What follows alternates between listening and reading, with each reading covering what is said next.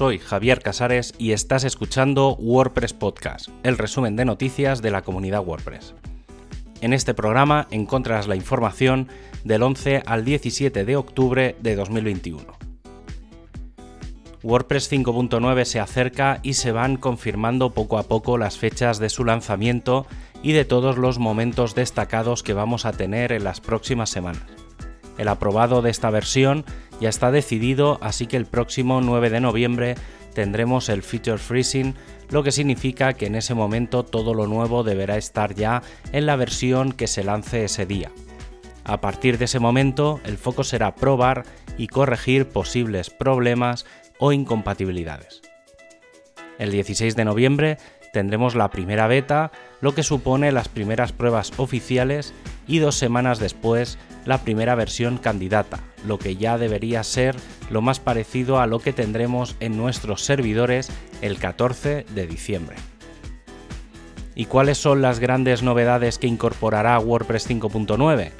En principio nada que sea desconocido. El principal cambio visible es la incorporación del 2022, la activación del editor del sitio y su salida de beta, la gestión de estilos globales, todas las nuevas herramientas de control que se han incorporado y probado en Gutenberg, como el espaciado de elementos, mejoras en el duotone, tipografía y demás, y sin duda el Navigation Block. Aunque otro de los elementos que será interesante ver funcionar es la integración del Pattern Directory, eh, por lo que podremos incorporar patrones directamente desde el editor. Eso sí, desde el punto de vista de la comunidad WordPress, quizá lo más destacado haya sido la propuesta de la creación de un nuevo equipo WordPress, el equipo de performance.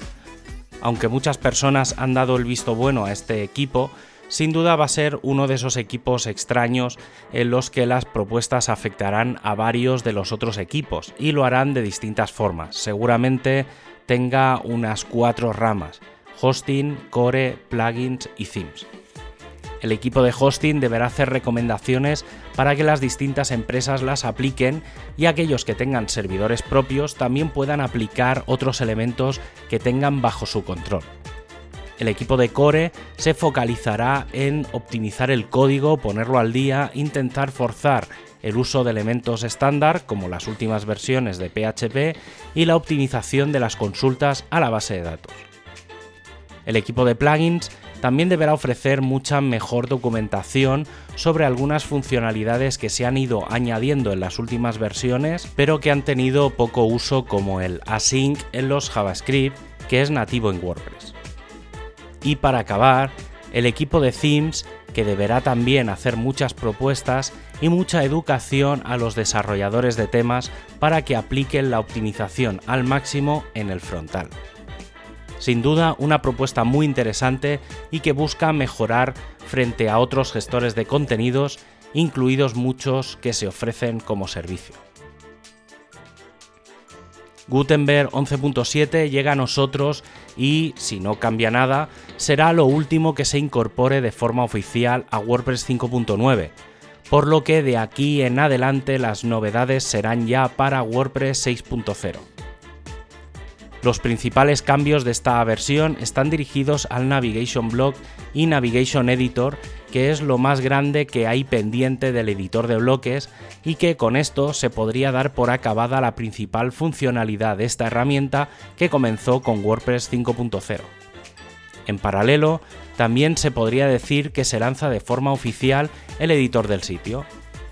Es posible que veamos iteraciones en el futuro pero a nivel de funcionamiento ya tiene lo suficiente para integrarse con el nuevo tema 2022, que será un tema de bloques sí o sí. Esto de rebote también hace que venga de serie todo el sistema del editor de estilos globales. Aunque sin duda una funcionalidad que ha ido yendo y viniendo en estas últimas versiones del plugin es la de poder gestionar los espaciados en algunos bloques, como por ejemplo el espaciado entre columnas. Además, cuando vayas a incluir un enlace en un contenido, si no existe la página de destino, podrás crearla desde allí con tan solo un par de clics.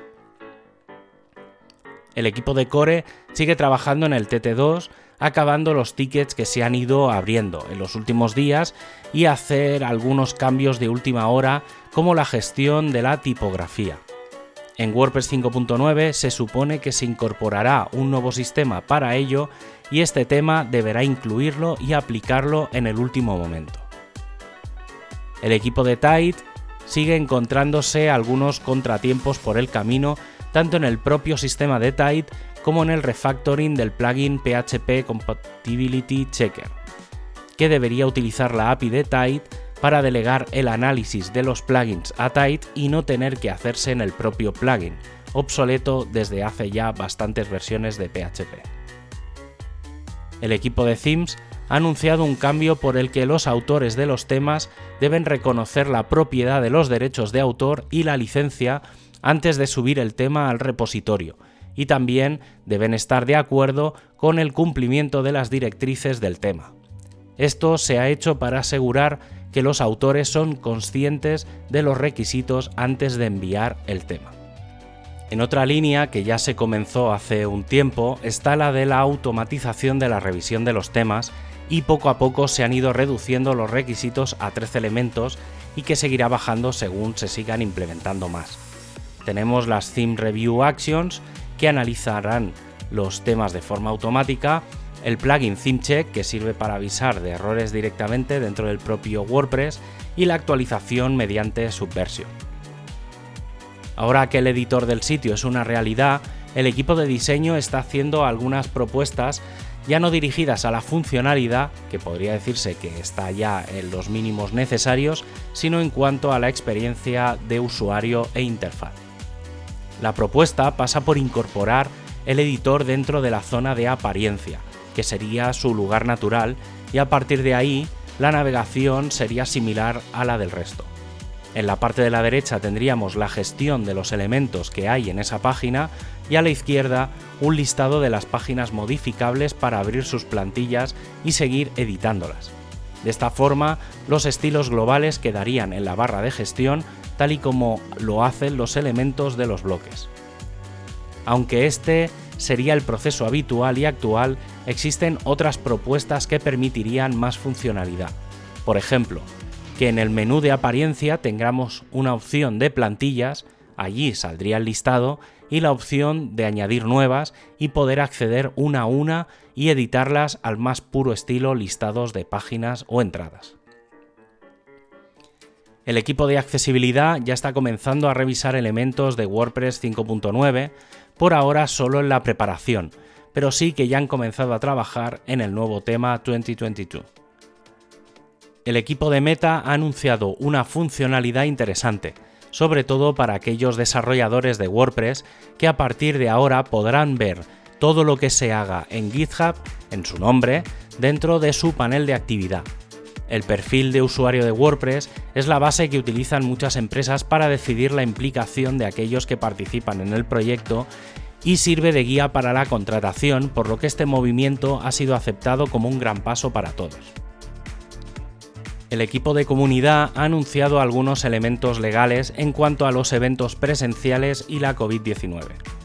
En este caso, se incluye un pequeño texto en el que tú, como asistente, asumes los riesgos en caso de enfermedad. Este check aparecerá junto al de términos y condiciones al comprar las entradas para una WordCamp.